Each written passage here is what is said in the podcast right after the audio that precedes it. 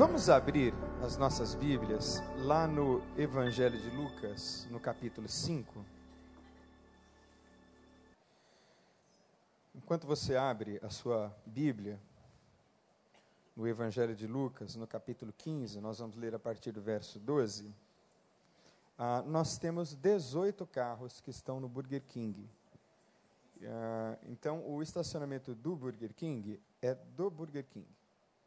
Ah, então, se você deixou o seu carro lá, eu peço a você que, por gentileza, vá lá buscar o seu carro e encontre um outro lugar, uma outra vaga, porque o dono do estabelecimento não está muito feliz com isso hoje, nessa manhã, tá bom? Ah, mas vamos abrir então nossa Bíblia em Lucas, no capítulo 5, nós vamos ler a partir do verso 12. Lucas 5, verso 12 em diante. A palavra do Senhor diz assim: Estando numa das cidades, passou um homem coberto de lepra, e quando viu Jesus, prostrou-se com o rosto em terra e regou-lhe: Se quiseres, pode purificar-me.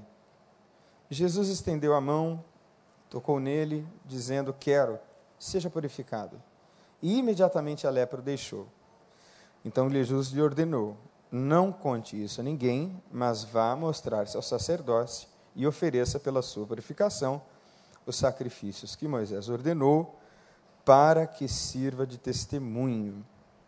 Todavia, as notícias a respeito dele se espalhavam ainda mais, de forma que multidões vinham para ouvi-lo e para serem curadas de suas doenças.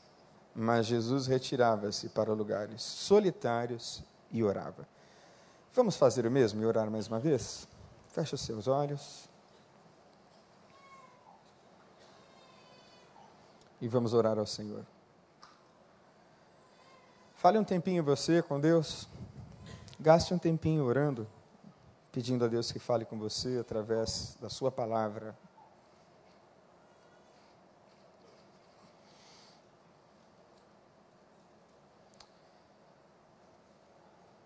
Pai, obrigado, Senhor, pela tua palavra, obrigado por esta manhã, obrigado por tudo aquilo que ouvimos e sentimos e testemunhamos agora.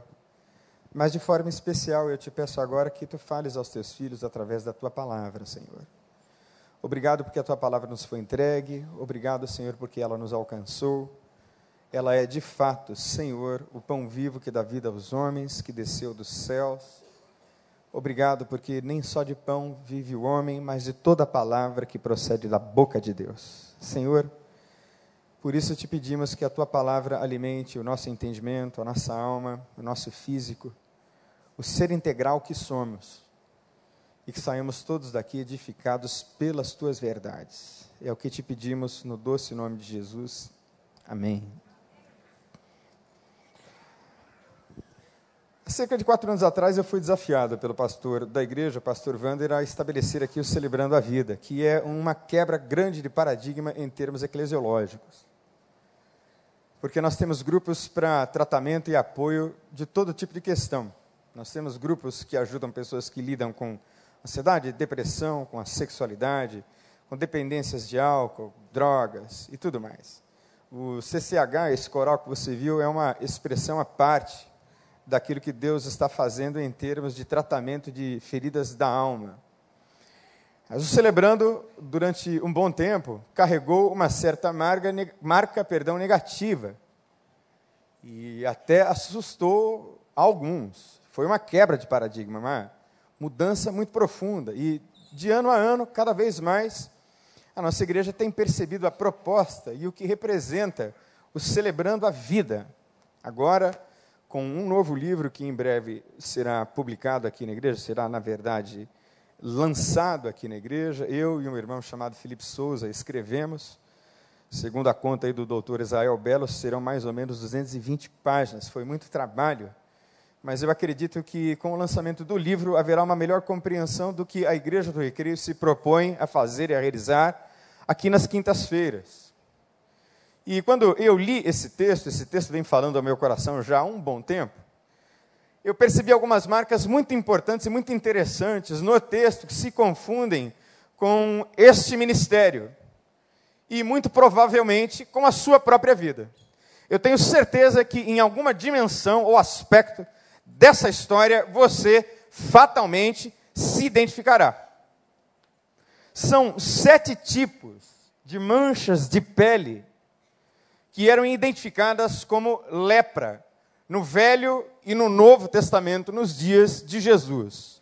Não apenas a ranceníase, transmitida pelo bacilo de Hansen, era considerada lepra, mas absorvia-se alguns eczemas, pústulas, que eram feridas com bolhas d'água, o vitiligo, que às vezes brota no rosto, em outras partes do corpo, cicatrizes de queimadura, micoses, enfim, qualquer tipo de mancha mais forte no corpo poderia ser identificada e diagnosticada pelo sacerdote como lepra.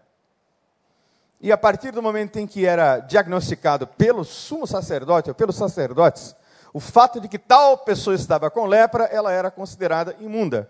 Havia uma compreensão de que a doença física era efeito de um pecado muito grave da pessoa no seu âmbito íntimo. E, enfim, Deus havia decidido castigar a pessoa a partir da enfermidade e a pessoa era obrigada a ficar fora do arraial, longe do contato dos demais. E quando um leproso se aproximava, ele era obrigado a gritar: imundo, imundo, imundo, vem aí um imundo para dar notícia de sua proximidade. E, obviamente, que um sujeito desse tipo era um párea da sociedade. Né? Ele era obrigado a viver do que sobrava, comendo literalmente do lixo e das esmolas. Ninguém podia tocar no leproso, porque acreditava-se que o toque no leproso era obrigatoriamente tornar-se imundo. Então, o imundo contaminava o puro com a sua imundície. Era assim que se procedia. Então, a primeira coisa importante, o primeiro destaque importante do texto, a primeira marca importante dessa história, diz respeito à questão dos estigmas. Diz o texto que vinha lá, quem? Quem é que vinha? Vinha o leproso. Estigma. Uma marca. Uma classificação diagnóstica permanente. Cadê o nome do sujeito? Cadê a história do sujeito? Quem é a família do sujeito? Quem é que parou para ouvir os sentimentos da pessoa? Com quem ele pode se abrir? Ora, ele só podia se abrir e conversar com aqueles que eram leprosos com ele. De forma que, muitas vezes, eles andavam em grupo, porque se identificavam pela lepra que lhes era comum. E a lepra, como eu disse, vou dizer novamente, para ficar muito bem registrado aí na sua alma, no seu coração, era um estigma. Aquilo acabava por definir quem era a pessoa. A pessoa era um leproso. E eu pensei sobre os vários outros tipos de estigmas que nós carregamos na dita modernidade. Tem muitos estigmas, estigmas, perdão, que muitos carregam. Tem o estigma do divorciado. Aconteceu uma tragédia, a pessoa era inclusive crente fiel. Mas o casamento acabou por N razões. Não é tão importante a razão, as razões, é importante que acabou. E quando um casamento acaba, disso resulta muita dor. É muita dor. Mas parece que o divorciado, de repente, fica leproso. Há um clima assim de suspeição. Há um clima assim de derrota sobre a vida do sujeito, uma ideia. O que será que o sujeito fez para que isso acontecesse? Então a pessoa que sofre com isso, sofre muito, é muito triste que sofra, e eu gostaria que nunca ninguém sofresse essa dor tão terrível. É que permanece sobre ele uma espécie de estigma, uma marca que o acompanha. Tem o estigma do adúltero, o estigma, perdão, do adúltero. O sujeito que pula cerca, faz uma aventura extraconjugal, terrível. E ele carrega a marca. Coisa mais terrível, gente, é um homem ou uma mulher que ultrapassam essa fronteira e se veem envergonhados diante da sua família. Que coisa triste. Mais uma vez, eu disse isso em uma das quintas-feiras, a gente não expõe as pessoas aqui, porque o pecado é autopunitivo e autoinstrutivo. A pessoa vai lidar com essa consequência, literalmente, para o resto da vida. Então, o adúltero carrega sobre si um estigma, um estigma muito forte, muito forte. Ah, e tem uma cena no Evangelho específica sobre uma mulher que adultera, mulher adúltera, né, que é pega em flagrante adultério. E Jesus escreve na areia, e por final ele diz para aquele grupo de nobres religiosos, primeiros mais velhos, depois os mais novos, e a eles ele diz: aquele que não tem pecado, a primeira pedra. O mais velho largou a primeira pedra, os mais velhos, depois os mais novos, ela se vai. E Jesus pergunta para ela: Onde estão os teus acusadores? Né? Ninguém te condenou? Não é interessante que Jesus não chega assim para ela e diz: E aí, conta a história aí para mim, como é que foi? Quem é o cara? Deixa eu ouvir você para saber como é que foi. Tá? Vou te fazer um diagnóstico aí do seu pecado. Jesus só pergunta a ela: Onde estão os teus acusadores? Ninguém te condenou? Nem eu também te condeno. Vai e não peques mais. Por que, que Jesus disse isso? Porque havia uma preocupação moral de Jesus. Assim, Jesus está muito interessado na questão moral. Não. Jesus estava dizendo o seguinte: olha, ser pego em adultério é uma vergonha terrível. A sua imagem no meio social fica destruída. Não faça isso com você. É com você que você faz isso. Então você está livre, eu não vou te condenar. Mas sem dúvida nenhuma, quem já adulterou, quem já pecou, lida com isso a vida inteira. Tem o estigma do desequilibrado. Conhece aquela história de pau que nasce torto? Mentira. Pau, por mais torto que esteja, e pode ser até uma barra de metal de aço inoxidável, Jesus Cristo pode endireitar para a glória dele. Você quer a prova mais cabal do que você acabou de testemunhar aqui com os seus próprios olhos. Mas as pessoas vão carregando esses estigmas: estigma do viciado, do pervertido, do ladrão, do deprimido, do corrupto. É engraçado como a sociedade nos vê, né? Nós somos a sociedade dos ex. As pessoas dizem: bom, o sujeito aprontou, aprontou, aprontou, depois ele foi para a igreja, agora ele é um ex. Glória a Deus por todos aqueles que abandonaram o pecado. Aleluia! Você pode dizer aleluia? aleluia. Glória a Deus!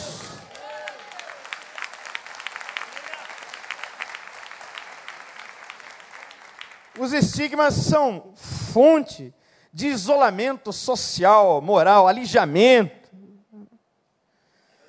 É como se, mais uma vez, isso definisse a pessoa e os estigmatizados, eles caminham em profunda solidão. Eu penso que quando Jesus olha para aquele leproso, depois de ter pregado o evangelho em uma daquelas cidades, ele olha para aquele leproso e ele se compadece dele, ele ama aquele leproso. E a lepra desse leproso do texto é a imagem das muitas lepras, que talvez muitos de nós ainda carreguemos, que você carrega. Tem uma coisa interessante sobre lepra, ela começa com uma mancha pequena, ou outras manchas, né? E ela vai tomando cor, conta do corpo, né? Psoríase é uma doença autoimune, assim como o vitiligo. E ela vai aparecendo devagarinho no corpo. Você esconde, esconde, esconde, mas quando aparece na cara, quando aparece no braço, quando aparece na mão, não dá para esconder. Então, essas lepras pessoais, que muitas vezes as pessoas carregam, e muita gente carrega, daqui um tempo aparece. Não dá para esconder a vida toda, não dá para esconder sempre. E eu quero perguntar a você nesta manhã: Onde é que é o local, a região da sua lepra pessoal? Da lepra que talvez ninguém veja. É lá em casa, não? Lá na sua casa? É lá no seu trabalho? Onde que é a lepra? É aí na sua emoção, é aí no seu corpo? Onde é que é a lepra? Onde é que é a lepra? Eu quero dizer a você, meu irmão, minha irmã, meu querido, minha querida, o meu Jesus tem poder para curar a sua lepra agora. Agora. O meu Jesus tem poder de entrar aí, ó. E talvez celebrando seja um instrumento para isso. Ele pode curar agora.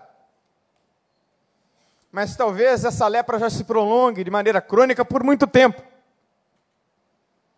E talvez seja importante você encontrar tempo na sua agenda para vir à quinta. E deixar Deus tratar você de uma maneira que você nunca esperou ser tratado. Eu vou repetir de novo. E eu quero que você diga aleluia, porque o meu Jesus tem poder de curar a sua lepra.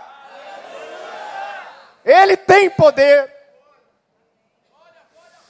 Ele tem poder porque ele ama o leproso, ele sabe da lepra do leproso, ele sabe do estigma, ele sabe da marca terrível que você carrega, do perdedor, do traidor, do ladrão, do desonesto, do falto de uma perfeita moral. Ele conhece a sua lepra. Segundo destaque importante dessa história é que Jesus estende a mão. Repita comigo, ele estende a mão. Jesus estende a mão. É lindo isso, não é? Eu às vezes leio o evangelho, os evangelhos, e fico pensando, meu Deus, que coisa maravilhosa se eu estivesse lá para ver, né? um leproso ser purificado imediatamente da sua lepra. E foi Jesus pessoalmente que estendeu a lepra àquele leproso. Mas Deus estende as suas mãos através de mãos humanas. Repita comigo: Deus estende, Deus estende. suas próprias mãos através de mãos humanas. Mãos humanas. Pastor Marcos falou das células, o pastor Tiago Cavalcante cuida dessa área específica. A gente insiste, insiste, insiste. Porque às vezes uma célula pode significar Deus estendendo as mãos para você no nome de Jesus. Mãos humanas. A gente precisa de beijo, a gente precisa de abraço, a gente precisa de um ouvido. A gente precisa de uma palavra de graça, de amor, de estímulo, de motivação. Nós precisamos de aceitação, sem juízo sobre nós, sem juízo moral. Nós precisamos de uma mão que creia que as nossas vidas serão transformadas pelo poder do Evangelho de Jesus. A gente precisa desse toque e dessa mão que se estende. Essa mão estendida de Jesus é a perfeita imagem da sua igreja. Porque Jesus é levado aos céus, ele é ressuscitado, sobe aos céus, e ele envia o seu espírito e deixa o seu espírito com quem, irmãos? A quem é entregue o espírito? A você. A você que é a igreja de Jesus. E, curiosamente, não é o Espírito Santo que vai, não foi dito ao Espírito Santo ide. A quem é que foi dito ide? A mim é você. Então o Espírito vai conosco, mas é a gente que vai. É a gente que fala. O Espírito convence do pecado, da justiça e do juízo, mas quem proclama somos nós. E quanta gente ruim de proclamar, hein? quanta gente ruim de testemunhar, quanta gente ruim de convidar para a célula. Gente, por favor, convide o vizinho, convide o seu porteiro, convide a sua secretária que trabalha nos serviços domésticos da sua casa.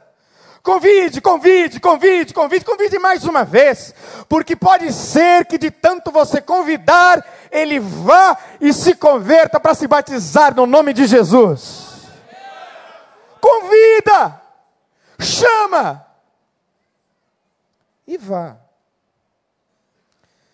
Um dos braços do Centro de Cuidado Humano é um ministério de alguns heróis aqui da igreja, chamado CCH Missões. A gente tenta alcançar pessoas que estão morando nas ruas, inclusive alguns deles estão aqui hoje. Você pode aplaudir a Jesus por isso. Da rua! A gente vai ali no 12 e em outros lugares, ali na Barra Bonita onde eles ficam. Ah, e a gente leva para essas casas de recuperação, que recebem, que acolhem, e aí nós somos parceiros deles. É uma rede assim, de graça que Deus montou e estruturou na igreja de Jesus. Eu quero mostrar um videozinho para você, para você entender o que é que a igreja está fazendo através desse ministério, que é objetivamente estender das mãos. Vamos assistir? Love, love, love, love. The gospel in one word is love. Love your neighbor as your brother. Love, love.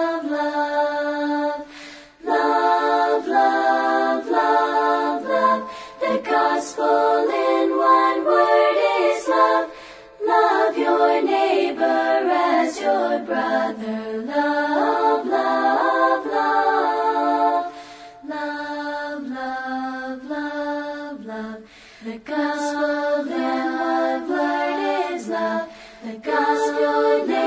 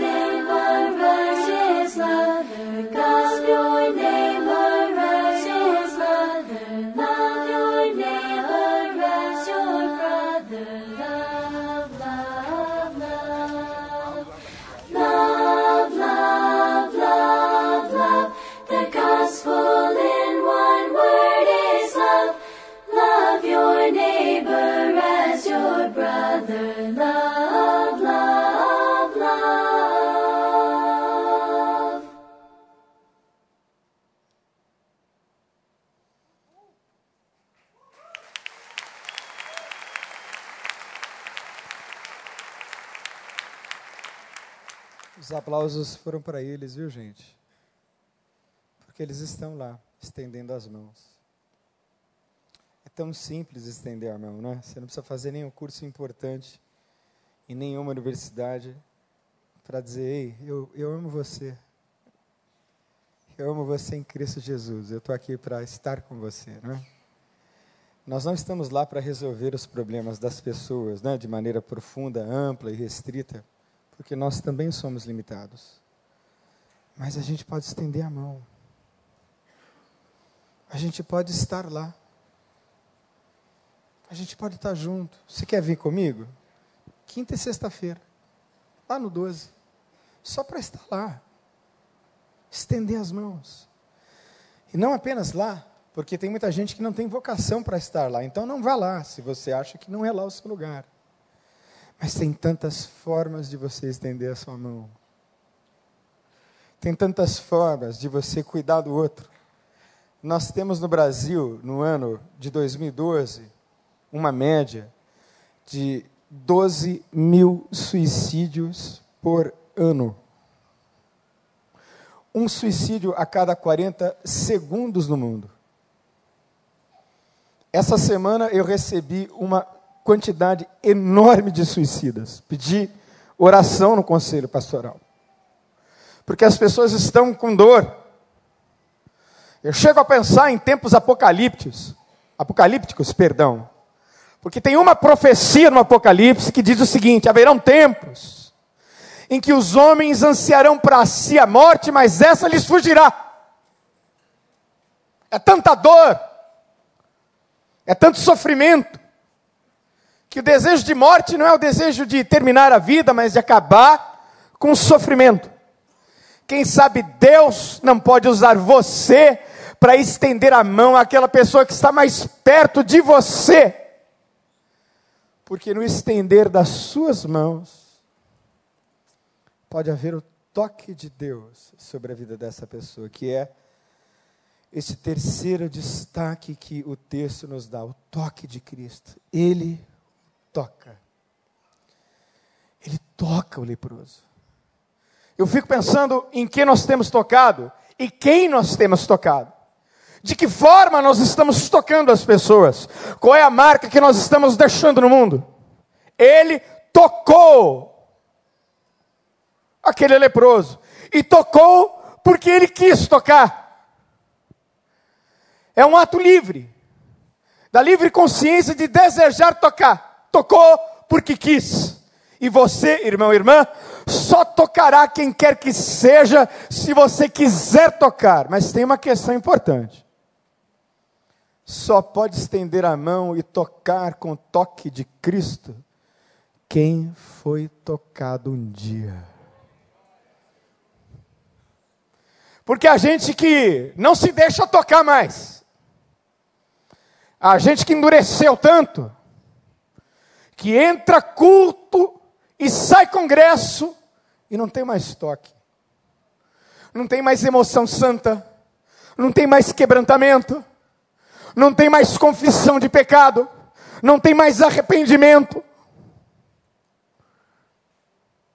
Até a coisa burocrática de vir ao culto. Não tem mais toque.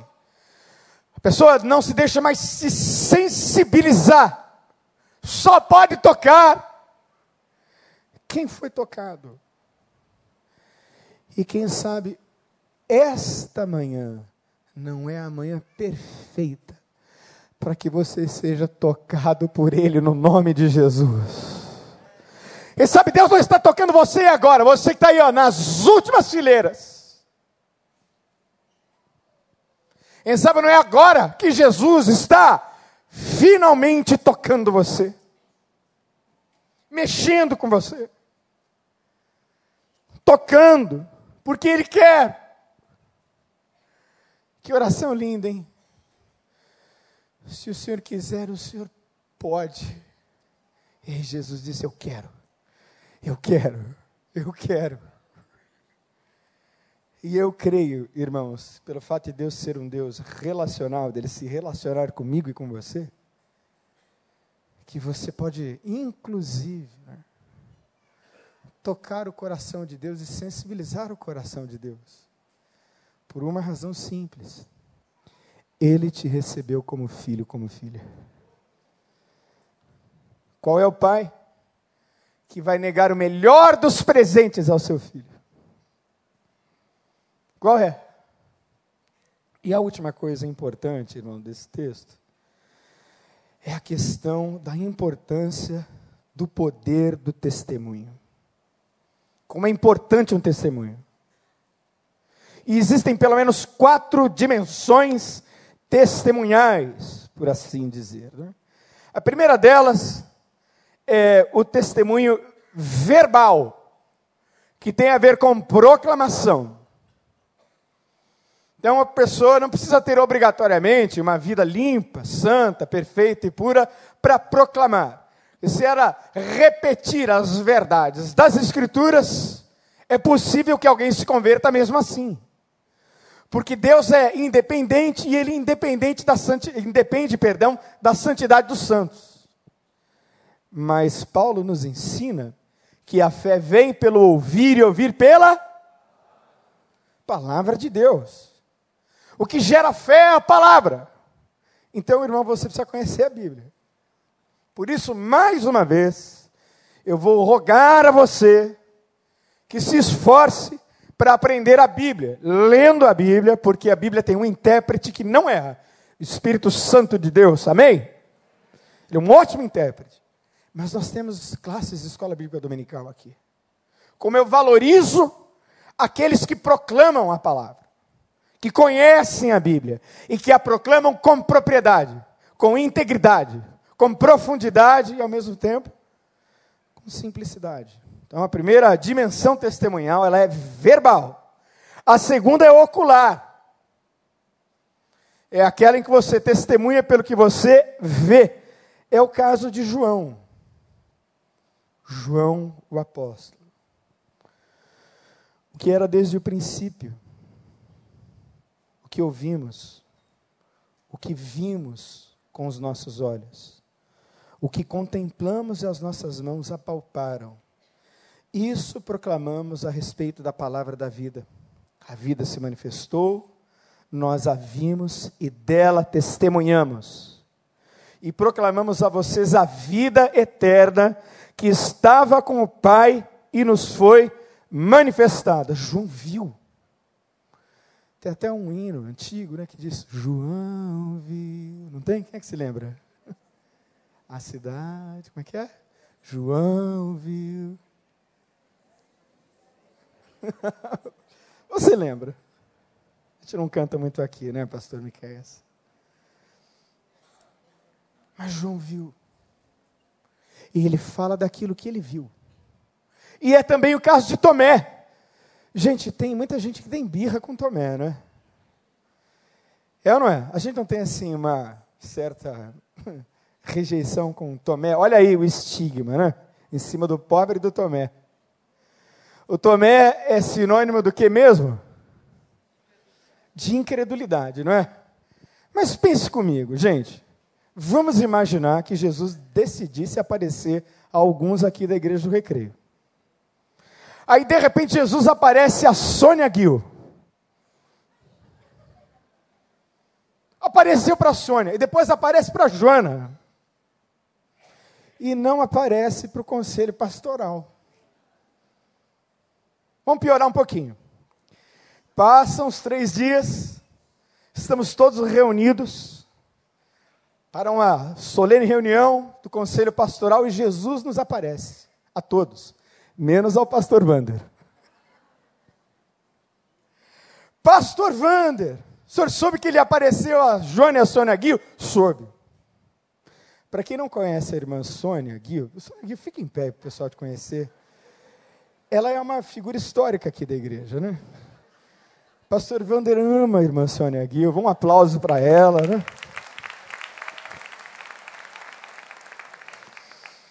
E aí o pastor Vander vem de uma reunião e a gente diz, pastor Vander, Jesus apareceu para Sônia Guil, para Joana e para todo o conselho pastoral. Não apareceu para o senhor. e aí eu não vou dizer qual seria a provável reação do pastor Vander, porque ele não está aqui. Mas vamos imaginar que Jesus também aparecesse ao pastor Vander lá no gabinete dele muito provavelmente Jesus, o nosso querido pastor ia olhar para Jesus e dizer: Ah! Ah! E depois ele diria: Só acredito se eu colocar as mãos na ferida. Foi o que Tomé fez. Colocou as mãos na ferida. E depois que ele colocou as mãos na ferida, ele fez a primeira declaração neotestamentária, vinda da boca de um discípulo, sobre a divindade de Jesus Cristo. A mais completa é a primeira. Senhor meu e Deus meu. Depois você acompanha a história de quem foi Tomé. Então dê um desconto para Tomé. Porque existe um Tomé dentro de cada um de nós. Seja sincero. Você pode dizer amém? Tem. Tem horas que a gente crê, tem horas que a gente não crê. Tem horas que a gente duvida. A crise é tão grande que a gente duvida. Então é importante ver. Tem essa máxima, né? Crer para ver. Mas a outra lógica invertida também é válida. Ver para crer. Vocês hoje viram e viram para a glória de Deus. Vocês viram. Então vocês são testemunhas oculares. A terceira dimensão testemunhal, que o texto nos remete à questão do testemunho, porque ele é levado a ir até o sumo sacerdote, o sumo sacerdote atestaria se ele de fato foi curado, para testemunho do povo. Então ele faz isso. Faz isso, o sacerdote atesta que ele foi curado, e aí diz a Bíblia que a notícia se espalha. A terceira dimensão, testemunhal, é com a vida, sem palavras. Sem palavras.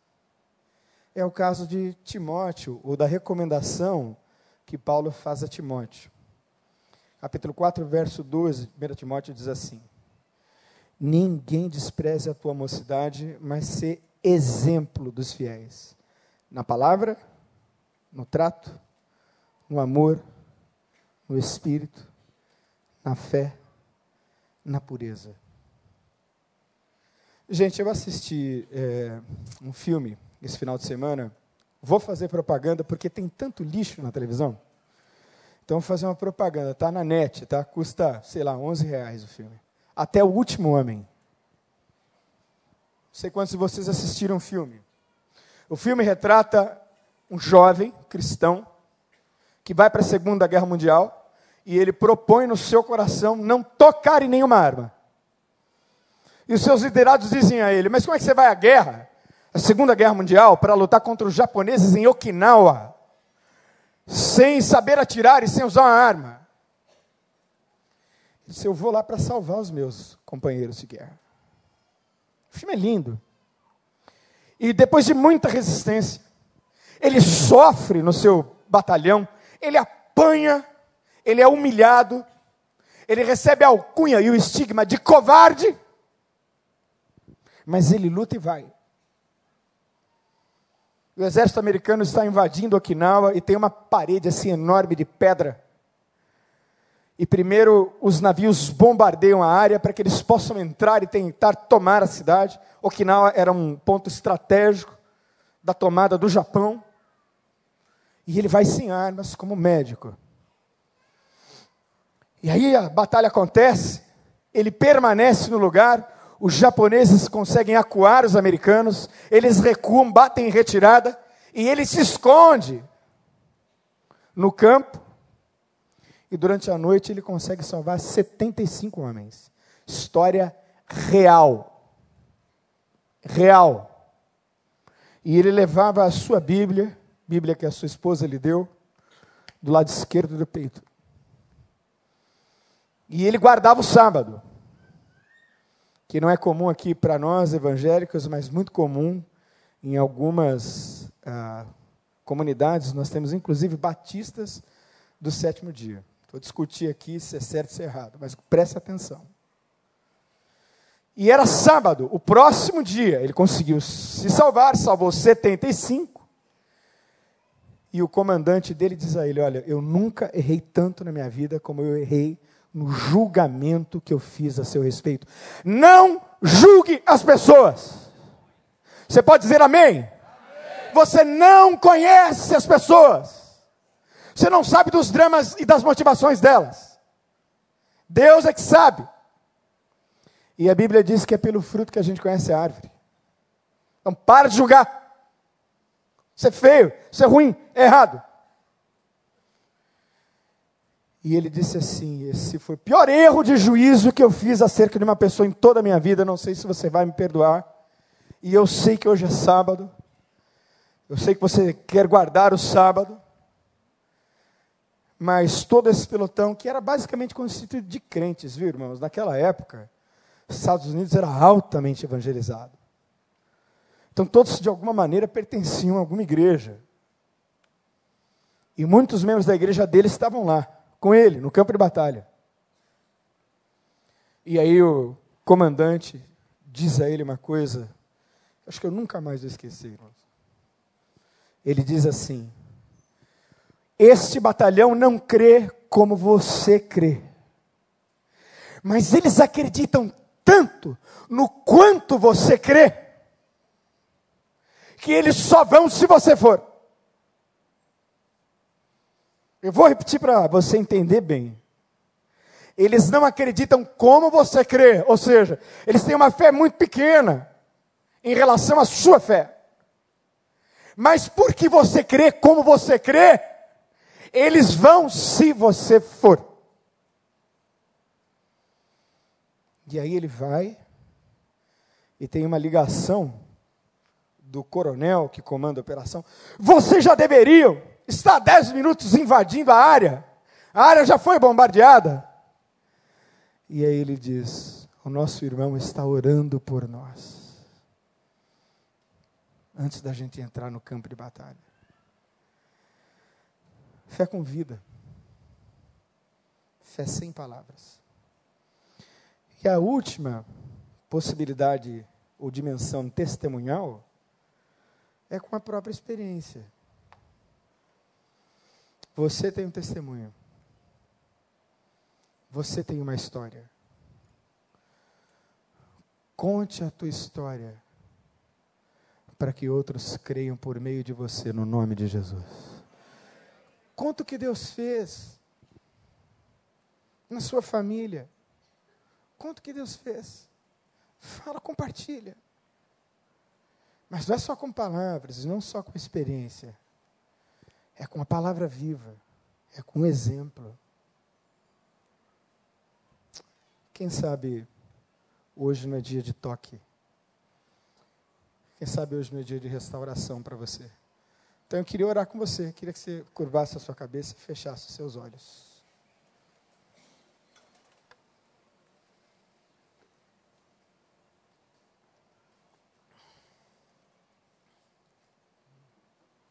Vamos orar ao Senhor.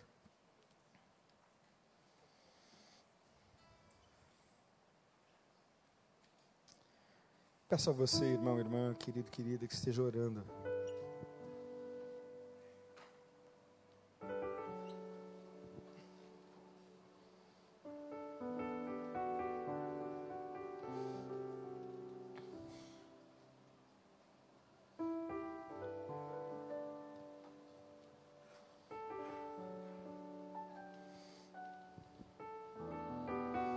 Hoje os seus estigmas vão cair no nome de Jesus. A história é feia aí. Se você quiser crer, Deus vai apagar. Hoje é dia de Deus estender a mão para vocês, de ser tocado. Hoje é dia de resgatar o testemunho então, de olhos fechados como você está, irmão, irmã, querido, querida. Se você quer ser tocado por Jesus, você que nos visita, talvez esteja vindo aqui na igreja pela primeira vez, é com você que Deus está falando. Ele tem poder de curar sua lepra aí, pessoal. Que ninguém sabe, você sabe. Ele quer tocar. Então, se de uma maneira muito peculiar, particular, Deus falou com você, você gostaria que nós orássemos pela sua vida, eu vou pedir para você fazer um gesto assim, muito simples de fé. Pastor, Deus falou comigo, eu quero que você ore por mim hoje. Levanta a sua mão assim, bem alto. Deus abençoe, Deus abençoe. Deus abençoe, eu já vi lá atrás. Deus abençoe, Deus abençoe, Deus abençoe. Glória a Deus. Vamos levantar e cantar? Eis-me aqui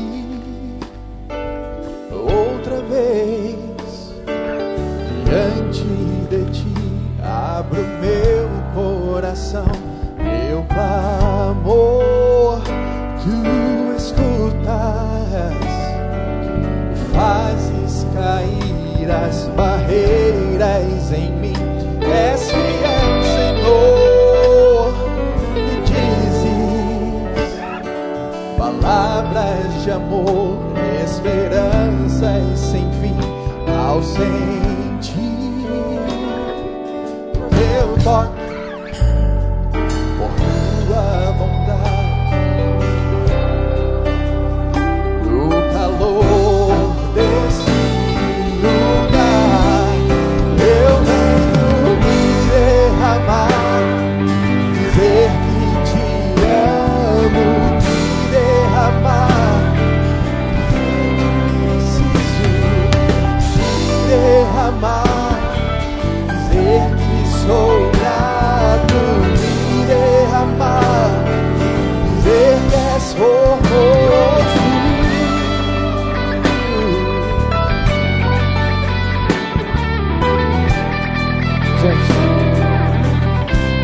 atenção. Você que levantou a sua mão e quer ser tocado por Jesus, eu peço a você que enquanto a gente cante novamente, que você saia do seu lugar e venha aqui à frente em nome de Jesus. Enquanto a gente estiver cantando, vem cá. Deixa a gente abraçar você. Bem sem nenhum constrangimento. Eis-me aqui. Eis-me aqui outra vez. Venha. Diante de ti, abre o meu coração, meu clamor, tu escutar, Pode vir.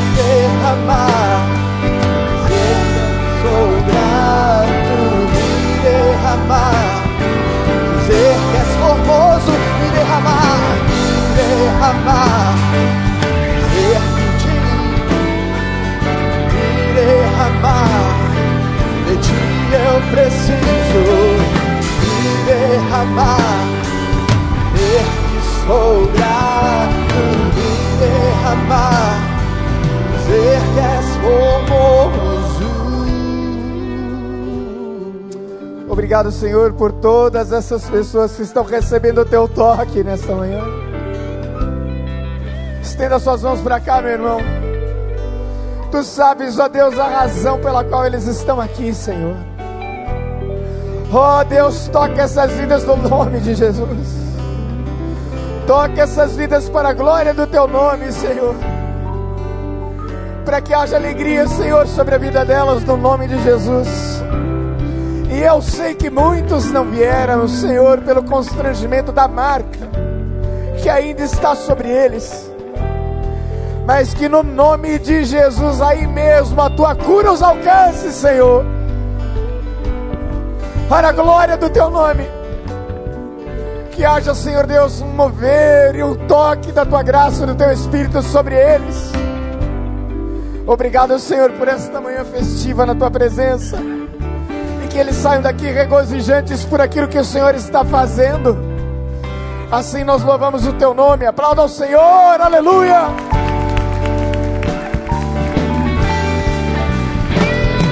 Eu venho me derramar, eu venho me derramar, dizer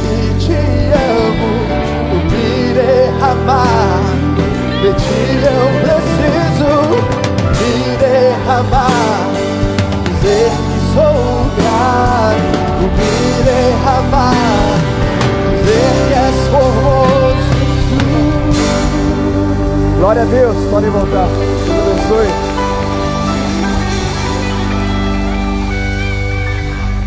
Eu vou pedir a você que se assente rapidamente. Só um minutinho, vou pedir a vocês que todos, todos se assentem. Eu queria trazer uma instrução pastoral para você. Muito simples e muito rápida. Existem tradições que precisam ser questionadas, não é? Outras são boas tradições e prezam inclusive pela boa etiqueta. Então, quando a gente acaba o culto, é importante esperar o pregador ir até a porta. E aí você só sai depois que o pregador sair. Tá bom? São um ou dois minutos a mais assim na sua agenda, não vai te atrasar, tá bem? Que o amor de Deus, o Pai, a graça salvadora de Jesus Cristo, Filho, e o doce consolo do Espírito Santo sejam derramados sobre esta igreja e por toda a igreja de Jesus espalhada por toda a terra, desde agora e para todos sempre. Amém.